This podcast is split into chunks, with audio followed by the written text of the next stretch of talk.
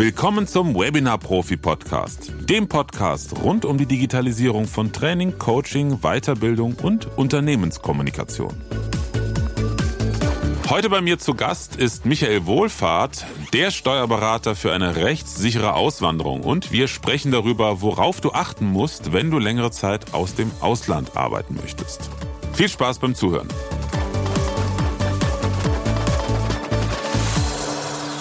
Hallo Michael, grüß dich. Hallo Florian, vielen Dank, dass ich da sein darf. Gerne, das freut mich sehr. Du bist ja gerade live aus Zypern zugeschaltet und äh, lebst quasi schon das, worüber wir heute sprechen, nämlich aus dem Ausland arbeiten mit Kunden in Deutschland.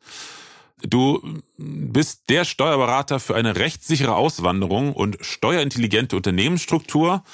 Ähm, das zweite Thema klingt auch mega spannend, aber ich würde mich gerne mit dir heute über den ersten Teil unterhalten, nämlich rechtssichere Auswanderung. Das ist ja dann dauerhaft, aber vor allen Dingen auch nicht Auswanderung, sondern wenn ich jetzt als Coach, äh, als Berater, als Experte sage, Ab Oktober möchte ich mich in den Süden Europas oder woanders hin äh, begeben, um dem schlechten Wetter hier aus dem Weg zu gehen.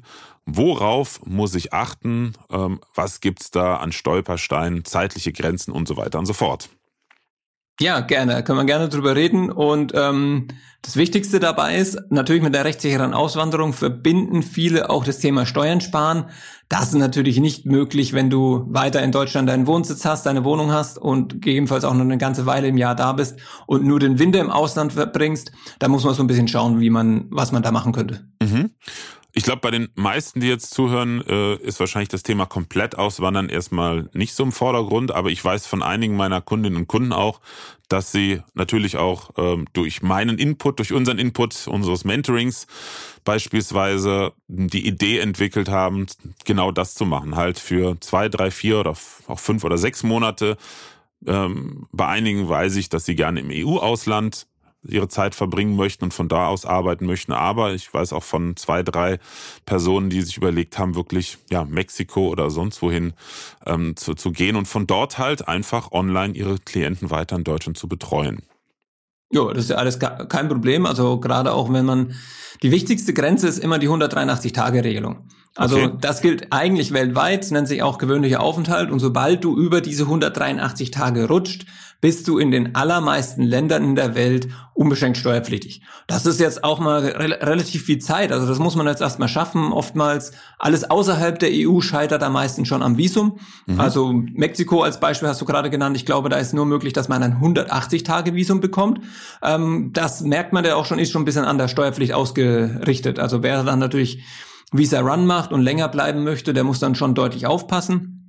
Ansonsten, ähm, wer quasi nur zum Überwintern vier, fünf Monate ins Ausland geht, hat in der Regel eigentlich erstmal keine Probleme und muss sich natürlich dann überlegen, okay, wie, gehe ich da insgesamt mit um? Kann ich einen Teil davon auch steuerlich absetzen? Ähm, solche Fragen kommen ja dann eher.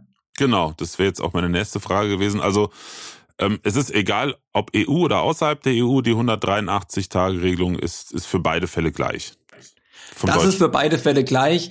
EU muss man aber ehrlicherweise halt schon deutlich mehr aufpassen. Ich hatte jetzt in den letzten Jahren häufig Beratungen mit Madeira, mit Mallorca, äh, mit den Kanaren, wo die Leute quasi durch Corona gestrandet sind, vorsichtig gesagt. Äh, gab immer eine Möglichkeit zurückzugehen, nur will man das. Mhm. Ähm, wenn man in Deutschland auch nur zu Hause sitzt, dann lieber auf der Finca in Mallorca.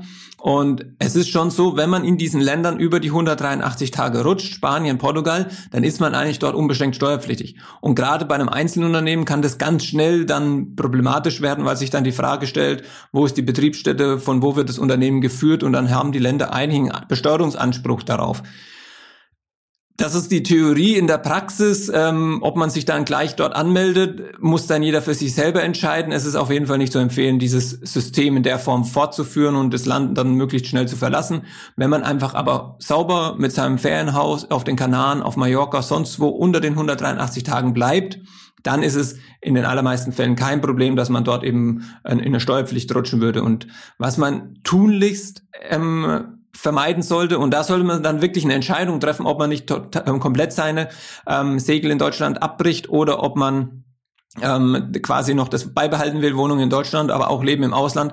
Was man tunlichst vermeiden sollte, ist, dass man in zwei Ländern unbeschränkt steuerpflichtig wird. Also in Deutschland und in Spanien. Dann braucht man in Deutschland und in Spanien Spezialisten. Die müssen dann erstmal schauen, wo ist welcher Teil zu besteuern.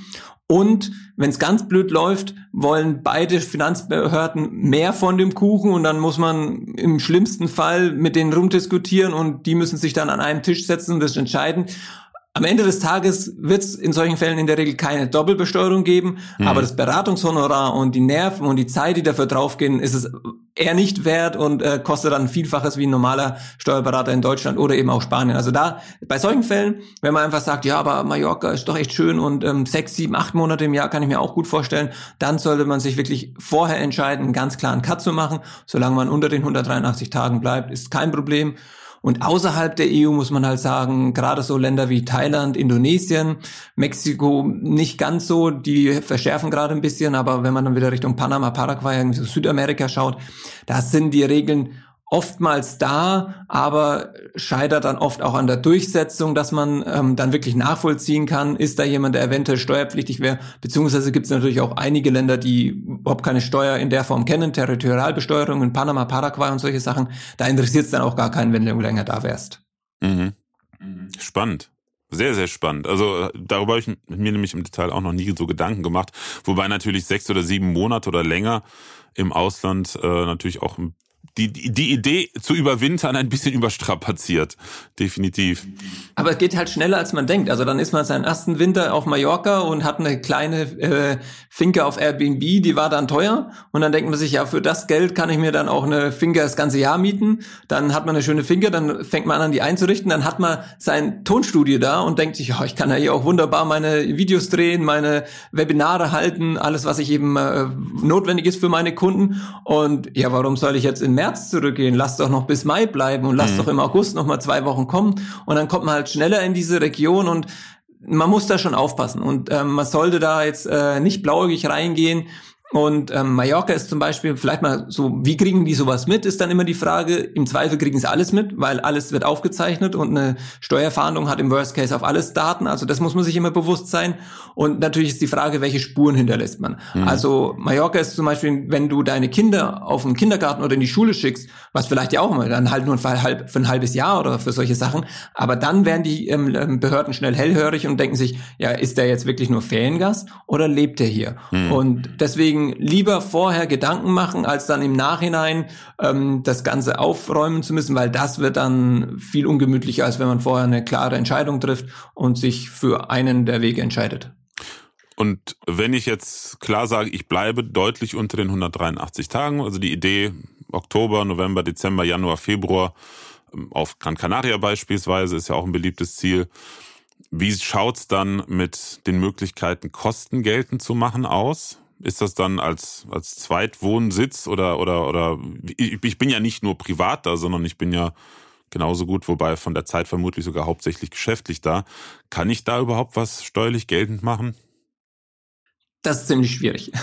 Ähm, also du bist ja noch ganz normal in Deutschland steuerpflichtig und hast ein Unternehmen und versuchst jetzt eine Begründung zu finden, warum du auf den Kanaren ist. Und was möglich ist, alles, was betrieblich veranlasst ist. Also das ist der Terminus, den der Gesetzgeber nimmt. Aber was ist jetzt betrieblich veranlasst? Es ist eher eine private Entscheidung, dass du jetzt in deinem, wenn du zum Beispiel auch zu Hause dein Büro in deinem Haus hast und dann eben in Kanaren ähnlich aufgestellt bist, ist ja deine private Entscheidung, ob du jetzt zu Hause in äh, Deutschland bist oder ob du für eine gewisse Zeit auf den Kanaren bist. Da hast du dann relativ wenig Spielraum. Wo dann der Spielraum anfängt, ist, wenn man vor Ort tatsächlich ähm, betriebliche Veranstaltungen wahrnimmt. Also so ähm, man muss dann auch immer ein bisschen aufpassen, aber die Grundempfehlung ist, wenn ich jetzt, oder machen wir mal ein einfaches Beispiel, du gehst auf eine Workation, auf eine Konferenz, mhm. auf eine betriebliche Fortbildung auf die Kanaren.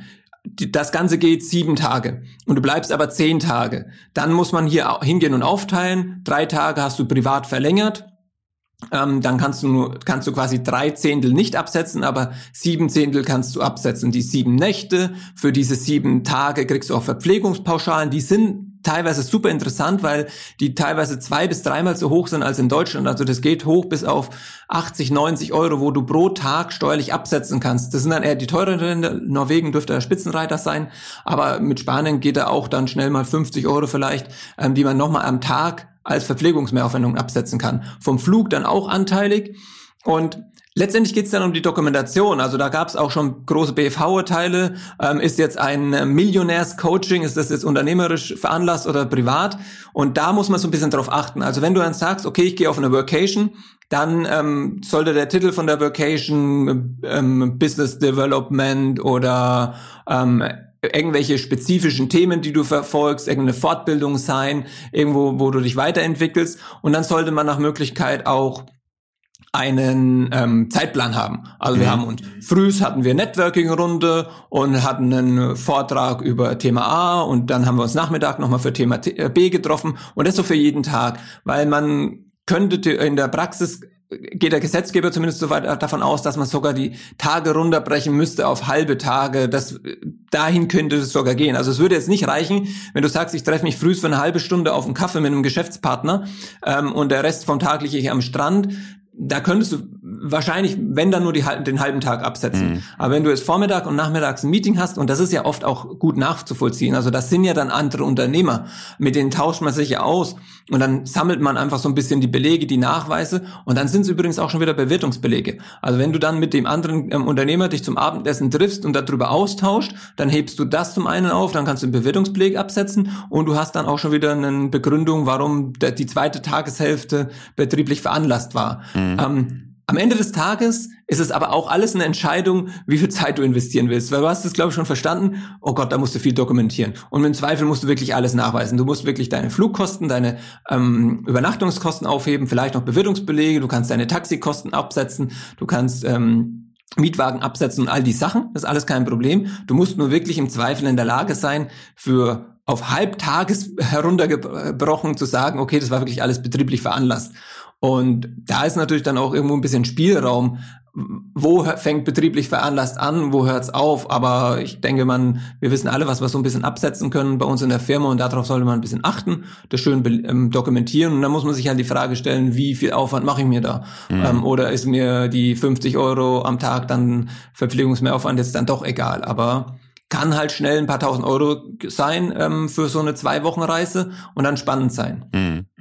Und das können wir jetzt auch auf so eine längere Reise übertragen. Und da wird es halt dann schwieriger, weil wenn du jetzt zwei Monate da bist und nur eine Woche davon war diese Vacation, dann kannst du diese eine Woche Vacation, das kannst du klar greifen und abgrenzen, aber für diese zwei Monate, ähm, da bist du dann wahrscheinlich, wenn du unter zehn Prozent betrieblich veranlasst bist, dann kannst du die Flugkosten gar nicht mehr absetzen, aber dann zumindest diese eine Woche könntest du mitnehmen. Und wenn du nach Gran Canaria fliegst für die Vacation eine Woche und dann fliegst du weiter für zwei Monate nach Teneriffa, dann hast du so eine einwöchige Reise. Dann mhm. kannst du quasi auch noch den Flug von Gran Canaria nach Teneriffa absetzen ähm, und dann Teneriffa wäre dann eher privat veranlasst. Was auch immer geht, sind natürlich Bewirtungsbelege. Also das geht natürlich immer, wenn man sich ab und zu mal mit jemandem vor Ort trifft, dass man da was absetzen kann. Mhm. Ja, spannend. Also das mit den Pauschalen, das kenne ich ja. Ich habe jahrelange, äh, jahrelang ähm, Dozententätigkeit und Lehraufträge in der Schweiz gehabt und da weiß ich auch, Zürich ist sehr interessant bei den äh, Verpflegungspauschalen. Das ist schon ja. interessant. Wie sieht es aus, wenn man mit Geschäftspartnern unterwegs ist? Also mir hat mal eine Steuerberaterin erzählt, wenn ich jetzt, das haben wir auch schon mal gemacht, mit unserem Team sind wir für fünf Tage nach Holland gefahren, haben ein Haus gemietet am, am Meer, war schön. Und wir haben da, das war im, im Sommer, haben wir dann quasi die Jahresplan für das nächste Jahr gemacht, Geschäftsmodell entwickelt. Kann ich auch dokumentieren. Also wir haben seitenweise Flipcharts fotografiert und, und, und. Ähm, das ist dann unkritisch. Ich meine natürlich fünf Monate nach äh, Gran Canaria fliegen mit seinem Team und fünf Monate Dauerbesprechung machen ist unrealistisch. Aber könnte ich theoretisch, rein theoretisch sagen, ähm, ich nehme mein Team mit. Wir buchen uns für fünf Monate auf Gran Canaria eine Finca. Äh, ich möchte auch, dass meine Mitarbeiter ne, mit mir zusammen da sind und äh, auch die Vorteile des guten Wetters und einfach der positiven Stimmung. Also ich weiß es ja auch von einem Kunden, dem es nicht nur darum ging, dem Wetter zu entfliehen, sondern äh, anderer Umf anderes Umfeld auf Gran Canaria. Und er sagt einfach dadurch, dass das ne, so ein gutes Wetter ist, hat er ganz andere Energie gehabt und ganz anders gearbeitet. Und wenn ich sowas jetzt für mein Team haben wollte, habe ich dann die gleichen Voraussetzungen und die gleichen Probleme nachzuweisen, dass es überhaupt geschäftlich ist oder gibt es da andere Bedingungen? Hm, ist im Grunde das Gleiche. Ähm, du musst einfach begründen können, warum das jetzt notwendig war für den Betriebszweck, warum ihr letztendlich auch damit mehr Geld verdient habt. Ähm, und das muss halt der Finanzbeamte verstehen. Und wenn wir da bei einer Woche sind, wenn wir da bei zwei Wochen sind, dann ist es in der Regel unkritisch. Wenn es natürlich länger wird, dann muss man sich schon ganz genau überlegen, wie kann man das begründen. Mhm. Ich meine, das ist ab einem gewissen Punkt auch eine unternehmerische Entscheidung. Also so eine Workation ist teuer. Ähm, ich meine, man muss sich nur mal anschauen, was dann so eine Unterkunft, wenn ich sage, ich brauche jetzt fünf äh, Schlafzimmer, fünf ähm, äh, ähm, Badezimmer und so weiter, das kostet gleich richtig viel Geld und da musst du dir als Unternehmer schon mal überlegen, kriege ich das auch wieder rein, dadurch, dass wir zusammensitzen und nicht remote und dass ich das denen alles bezahle. Aber per se ist es jetzt nicht unglaubhaft. Ab einem gewissen Zeitpunkt muss man halt wahrscheinlich genauer hinschauen und dann stellt sich auch wahrscheinlich so ein bisschen die Frage, ähm, wer ist da jetzt alles mit dabei? Sind es jetzt nur die beiden Inhaber oder ist da ein zehnköpfiges Team unterwegs, weil die beiden Inhaber könnten natürlich das Ganze dann auch, da würde man eher davon ausgehen, ja, ist vielleicht doch privat veranlasst und die lassen es jetzt nur über die Firma laufen. Wenn da jetzt noch zehn Mitarbeiter da sind, ähm, dann ist es schon plausibler, dass quasi das Ganze betrieblich veranlasst ist. Man, vielleicht gibt es ein Projekt. Vielleicht hat man, ich meine, machen wir mal ein Beispiel aus der Softwarebranche. Vielleicht sagt man, okay, wir haben jetzt drei Monate und wir müssen hier dieses große Softwareprojekt entwickeln. Und ob wir uns jetzt in Deutschland ein Riesenbüro anmieten und alle zusammenkommen oder ob wir uns in äh, Mallorca eine Finca anmieten und dort zusammenarbeiten, ist im Grunde das Gleiche. Ich würde jetzt bei solchen langen Zeitraum nicht zwingend davon ausgehen, dass man alles absetzen kann, aber zumindest mal einen Großteil. Ähm, dass man jetzt wirklich zumindest argumentieren kann, es war ein Büro oder ähm, für einen gewissen Teil, dass man zusammen ist oder das und dass man da auch dokumentiert. Wir haben jeden früh um 10 Uhr schon fix gemacht und äh, den Tag gestartet und haben um 18 Uhr ein Wrap-up gemacht und solche Sachen. Ähm, und wenn es also wie gesagt, es ist natürlich umso länger der Zeitraum, umso eher muss man es dann begründen können. Aber wenn es betrieblich veranlasst ist, ist es, denke ich mal, absolut plausibel. Und gerade die Unternehmen, die ja viel Remote machen oder die fast ausschließlich im Homeoffice arbeiten, die, bei denen ist es ja oft schon Pflicht oder zumindest sehr gewünscht, das ist zum Beispiel bei uns auch so, dass wir uns mindestens ein bis zweimal im Jahr persönlich treffen.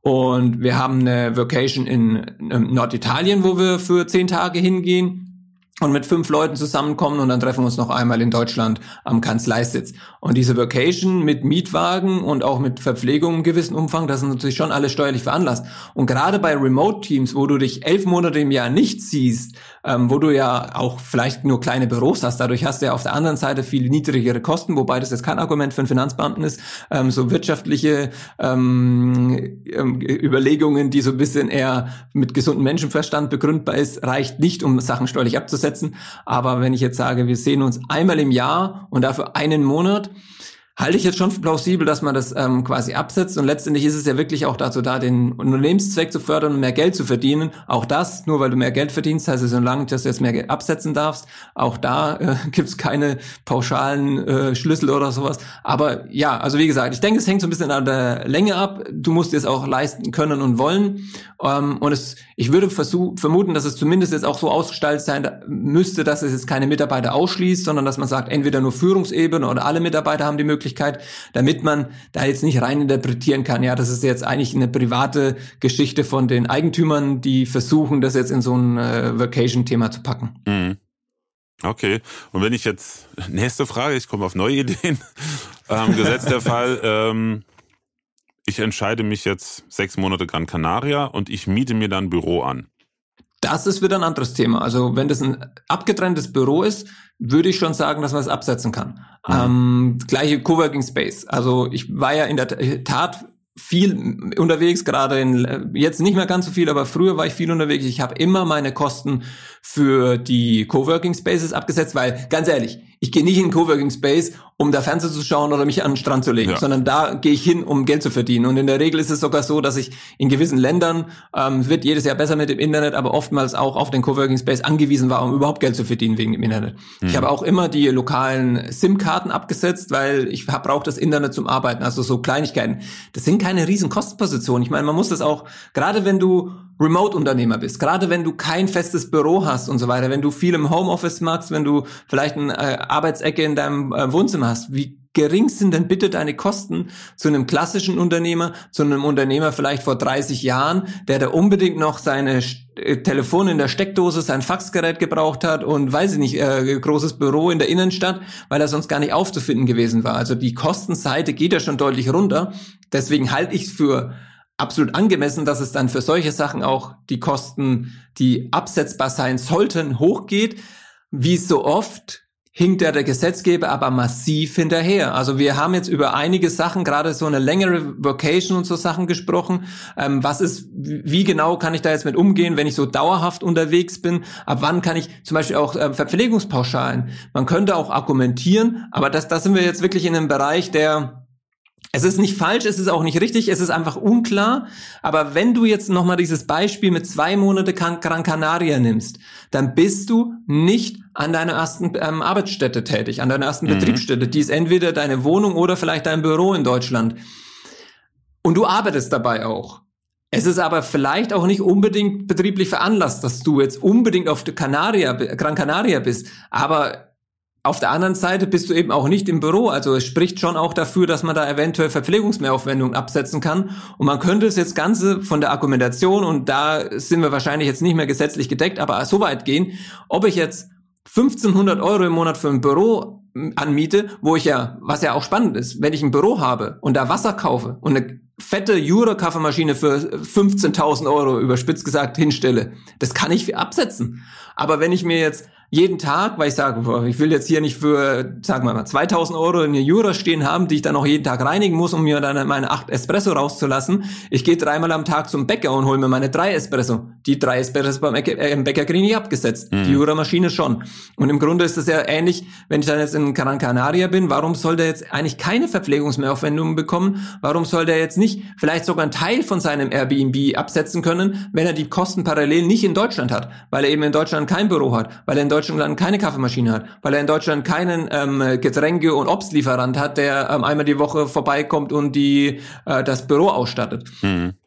Ist so ein bisschen meine Meinung und deswegen äh, kann man, ich denke mal, in einigen Fällen, wenn man es gut begründen kann, dieses Thema mit den Verpflegungsmehraufwendungen und so weiter schon ein bisschen weiter auslegen kann dann versuchen, es beim Finanzamt durchzubekommen. Wie, inwieweit es funktioniert, muss man so ein bisschen schauen. Also ich stehe da aktuell auch in der Diskussion mit dem Finanzamt für meine Steuererklärung 2018, ähm, weil ich halt äh, keine, keine vierstelligen Bürokosten hatte, aber über vierstellige Verpflegungsmehraufwendungen. Mhm.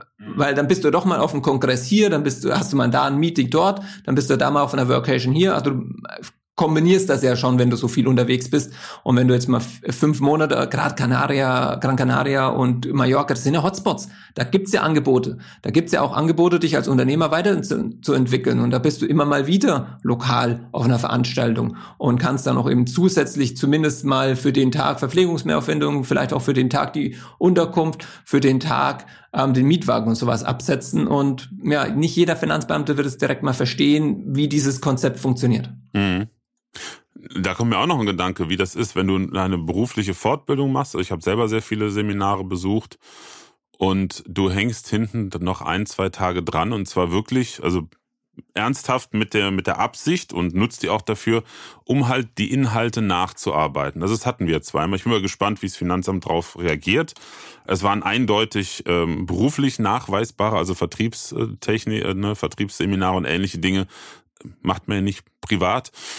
Ähm, da muss man wahrscheinlich auch diskutieren und argumentieren, warum man da jetzt gesagt hat, nur eine Übernachtung mehr ist logisch wegen Anfahrt, das kann man noch machen, aber noch eine zweite Übernachtung, damit man halt diesen Tag hat, um halt die Inhalte frisch nachzuarbeiten. Oder ist das etwas, wo das Finanzamt dann sagt, das ist absolut plausibel, ne, da ist man noch im Thema drin, will das aufarbeiten, um direkt loslegen zu können. Hast du da Erfahrung oder Einschätzung?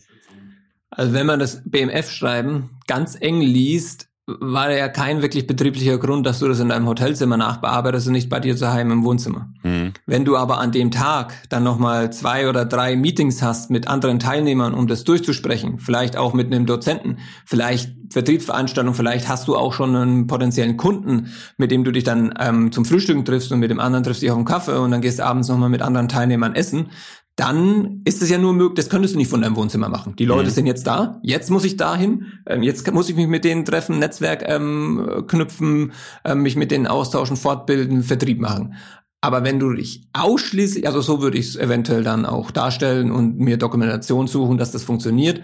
Es ist sogar so, also ich kenne auch, oder was heißt, ich kenne auch, das ist auch so ein bisschen eine Empfehlung, bei Vocations, dass man sich gegenseitig abzeichnet, ähm, wann man die besucht hat oder wann man da war, dass man vormittags, nachmittags sich zusammengesetzt hat ähm, und dass man das so ein bisschen nachweist. Also das kennt man vielleicht auch der eine oder andere, der sich beruflich weiterbildet gerade bei größeren Geschichten, wo ich vielleicht ähm, dann zum Lernen mir vier Wochen in eine Universitätsbibliothek gehe oder sowas. Und das machst du als Lerngruppe, dann hast du auch Fahrtkosten und Verpflegungsaufwendungen. Und wenn du es als Lerngruppe machst, dann ist es natürlich nochmal eine wertvollere Dokumentation zu sagen, ja, wir haben uns jeden Tag um 8 bis äh, 18 Uhr getroffen, du musst immer die acht Stunden ähm, außer Haus sein.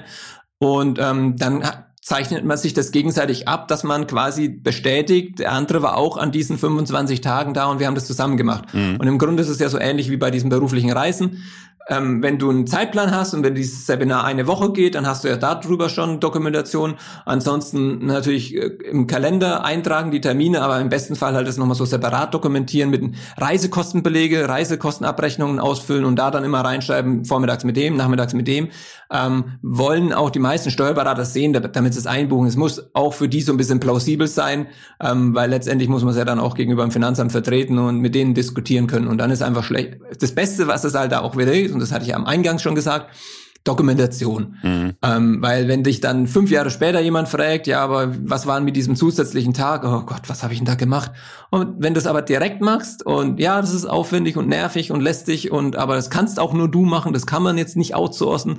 Ja, vielleicht eine Assistentin, die deinen Kalender kennt, dass sie das, dass du die ein bisschen, der so ein bisschen erklärst, was sie da reinschreiben soll, aber ansonsten zeitnah machen. Zehn Minuten im Flieger ähm, ist erledigt mit Excel-Vorlage. Es gibt auch ein paar Software-Tools und ähm, dann ist da schnell viel möglich.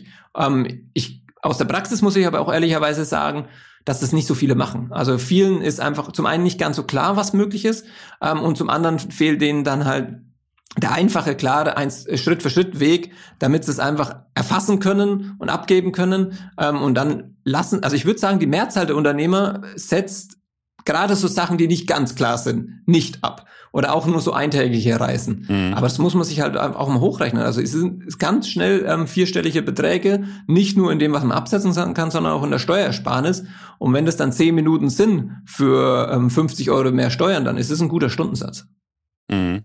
Das ist genauso mit Fahrtenbuch. Ich habe auch äh, die ersten Jahre meiner Selbstständigkeit die 1%-Regelung gemacht, weil ich einfach ehrlich gesagt ähm, die Disziplin, ich hatte ein Fahrtenbuch zu führen. Damals, vor 20 Jahren, war nichts, also gab sicherlich horrende, teure Systeme, aber war nichts mit äh, hier ne, an deinen Bordcomputer andocken und solche Geschichten. Genau, ja. Und äh, da sagte irgendwann unsere Steuerberaterin, äh, als die Firma dann mal äh, richtig lief, wollen Sie nicht doch ein Fahrtenbuch führen? Wir reden hier, ich habe es mal ausgerechnet, von zweieinhalbtausend Euro jetzt basierend auf dem letzten, äh, letzten Steuerjahr. Und dann habe ich aber ganz schnell Fahrtenbuch äh, schreiben gelernt. Und äh, ja. auch immer, wenn ich dann im Auto saß, ne, Kollege neben mir oder meine Frau, wir sind ja auch viel auf Geschäftsreise zusammen, weil wir die Firma zusammen haben und die dann ungeduldig wurden und gesagt, hey, denk dran, ich spare hier jetzt gerade ein paar tausend Euro. Äh, das macht echt einen Unterschied. Also ja, ja. das kann ich nur empfehlen. Genau. Definitiv. Ja, also im Zweifel, das, äh, gerade Reisekostenabrechnung, vielleicht kann deine Assistentin helfen, das ist dann vielleicht auch wertvoll und ähm, ja, Dokument letztendlich ist Dokumentation alles. Ob man jetzt mhm. fest auswandert oder ob es um Reisekosten geht, Bewirtungsbelege, Fahrtenbuch, es ist alles so ein gewisser Fleiß notwendig, aber dann ist in Deutschland auch noch einiges möglich. Dokumentation und Argumentation, das habe ich mal von einem Steuerexperten gehört. Letzten Endes ist ganz viel erklären und die richtigen Argumente haben. Genau, glaubhafte Dokumentation, genau. Prima, Michael. Ich danke dir vielmals für deinen Input. Das war sehr spannend. Ähm, das ist einer der wenigen Podcasts, wo ich kaum was äh, gesagt habe, was aber gut ist, denn du hast so viele spannende äh, Inhalte gebracht, äh, wo ich auch selber jetzt ein bisschen was zu verdauen habe, also zum Überlegen, weil das Thema im Ausland arbeiten, das ist so eins meiner meiner Ziele für die nächsten zehn Jahre. Also ich plane nicht auszuwandern dauerhaft, aber unsere Kinder, die sind jetzt aus dem Gröbsten raus. Unsere Große fängt jetzt an zu studieren und äh, langsam werden nicht nur die Kinder flügge, sondern die Eltern auch. Und von daher ist auch für mich, genau, für mich ja. persönlich auch interessant, ähm, wobei ich nicht äh, drüber nachdenke länger als zwei, drei Monate. Und wie ich mich kenne, also wie sehr ich meine Heimat hier mag, werde ich wahrscheinlich auch nicht am Stück dauerhaft weg sein. Aber es ist schon mal spannend zu wissen, weil letzten Endes hast du ja dann hast ja doppelte Kosten. Du hast zu Hause deine deine äh, Mietkosten für Firma und Privat oder Unterhaltskosten und dann hast du das andere noch oben drauf. Und wenn man das nicht absetzen kann, ja, ja, das spielt natürlich dann die Entscheidung auch noch rein, definitiv. Ja, die Argumentation muss da schon gut sein. Aber das ist ja auch der Punkt, den ich vielleicht abschließend auch noch äh, darstellen kann. Ähm, um Steuern sparen in Deutschland ist nicht leicht. Es gibt keine einfachen Steuerschlupflöcher. Da ist der Gesetzgeber schon gewieft genug. Ich meine, der einfachste und effizienteste Schritt in Deutschland selbst ist allein schon Unternehmer zu werden, ähm, weil man dann einfach doch ganz anderen Spielraum hat, welche Kosten man ähm, steuerlich berücksichtigen kann. Aber wenn man halt wirklich Steuern sparen will und wenn man sich auch dieses ganze Gedöns mit Verpflegungsmehraufwendungen und diese ganzen kleinteiligen Sachen sparen will, dann ist halt die Auswanderung der große Hebel. Weil bei mir in Zypern ist es so, bei 12,5 Prozent Steuern, ich glaube, wenn der Bewertungsbeleg hier nicht über 30, 40 Euro ist, dann mache ich mir überhaupt keine Gedanken, ob ich den jetzt ausfülle und dem Steuerberater gebe, weil es mich nicht wirklich interessiert. Aber in Deutschland bei 50 Prozent ähm, macht halt auch schon die zwei Espresso für sechs Euro mhm. Sinn, äh, die mal schnell äh, was auszufüllen und einzuscannen. Und im besten Fall ist es ja auch mittlerweile alles einfach Handy raus, abfotografieren, Beleg wegschmeißen und das war's dann. Ähm, aber ja, das ist so ein bisschen der Punkt. Also wem es dann sehr gut im Ausland gefällt und vielleicht nicht Mallorca ist, weil es nicht so attraktiv ist steuerlich, Kanaren ist ein bisschen schwierig, aber so Länder wie Madeira, Malta, Zypern ähm, da kann ist das natürlich ein sehr, sehr großer Hebel sein, um die Steuerlast doch mal signifikant um zwei Drittel oder so zu senken. Will man gar nicht drüber nachdenken, wenn man in Deutschland sitzt, zwei Drittel weniger Steuern. Gefühlt ja. hat man ja irgendwie die ganze Zeit damit zu tun, geschröpft zu werden. Ich, ich fand eine Sache erschreckend. Äh, sie stimmt wahrscheinlich rein rechnerisch im Detail nicht, aber abschließend habe ich mal von auch von einem, ich glaube vom Steuerberater war das eine Abhandlung, hat er direkt gesagt, das ist nur ganz grob, aber das, äh, wie war das noch, dass jemand, ähm, der im höchsten Steuersatz als Angestellter ist, letztendlich 70 Prozent seines Bruttogehaltes im Monat an den Staat abführt. Und ja, zwar durch alle Steuern, die er ja. hat, Einkommenssteuer, Sozialabgaben sind wir bei, wenn ich jetzt 10.000 brutto verdiene als leitender Angestellter, gehen 70, 7.000 Euro letzten Endes an den Staat. Ja, die Idee ist, dass man sowieso nur 5.000 in die Hand kriegt und dann geht man mit den 5.000 in den Laden und muss da nochmal 20 Prozent lassen. Ist, ist schnell erreicht, das stimmt schon. Mineralölsteuer. Also er hat es mal aufgelistet ja. und er sagte, das wäre der, der Worst Case, aber das ist schon erschreckend. Dann denkst du, du hast hier 10.000 brutto im Monat und letzten Endes, ja, was bleibt übrig? Für eine Auswanderung gibt's viele Gründe. Ich sage auch immer, es ist gerade so auch ein Fall wie bei dir, wenn jemand so sehr an der Heimat hängt und sich einfach so wohlfühlt, dann macht es einfach keinen Sinn, weil im ersten Linie muss es persönlich passen. Aber wenn man sich persönlich vorstellen kann, drei bis fünf Jahre ins Ausland zu gehen, weil die reichen auch schon, um da mal schnell sechsstellig zu sparen, ähm, dann kann man sich im zweiten Schritt tatsächlich überlegen, okay, welches Setup macht Sinn? Macht es jetzt so einen großen Unterschied für mich, ob ich, ich meine, Zypern sage ich halt gerne, weil ich da jetzt selber bin, es gibt auch viele andere Optionen, aber macht es für mich so einen Unterschied, ob ich in Zypern oder in Mallorca bin, ob ich in Costa Rica oder in Mexiko bin, Costa Rica ist wieder sehr attraktiv steuerlich, ähm, macht es für mich persönlich einen Unterschied, weil wirtschaftlich ist es ein signifikanter Unterschied. Und ähm, das gibt einem natürlich dann auch noch andere Freiheiten, ähm, die das Ganze mit sich bringt, über die man dann gut nachdenken kann. Aber wie gesagt, das Persönliche muss in erster Linie passen und dann kann man über solche Schritte nachdenken. Und es reicht auch ein paar Jahre und dann kann man wieder nach Deutschland zurückkehren, weil sehr legitim, weil man ja die Arbeit dann im Ausland geleistet hat und da was geschaffen hat und danach wieder in Deutschland auch wieder normal ins System zurückkehrt. Prima, ein schönes Abschlusswort. Michael, ich danke Gerne. dir. Ich danke dir äh, für, für deinen Input. An alle Zuhörer auch vielen Dank dafür, dass du dabei bist und zugehört hast ähm, und bei diesem Podcast hoffentlich regelmäßig dabei bist. Ich freue mich natürlich über Feedback zu dieser Folge gerne an die Kontaktadresse, die unter dem Podcast in der Beschreibung steht. Genauso freue ich mich, wenn du meinen Podcast weiterempfiehlst und natürlich auch, wenn du eine, ja, äh, eine, eine Rezension dazu schreibst, gerne auch Fünf-Sterne-Bewertung natürlich, wie man ja gerne äh, immer sich wünscht.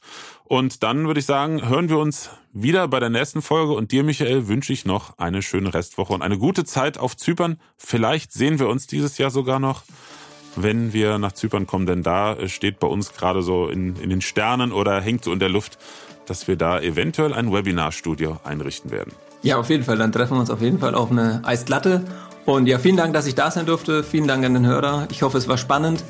Und ähm, bis bald. Ciao. Ja, Tschüss.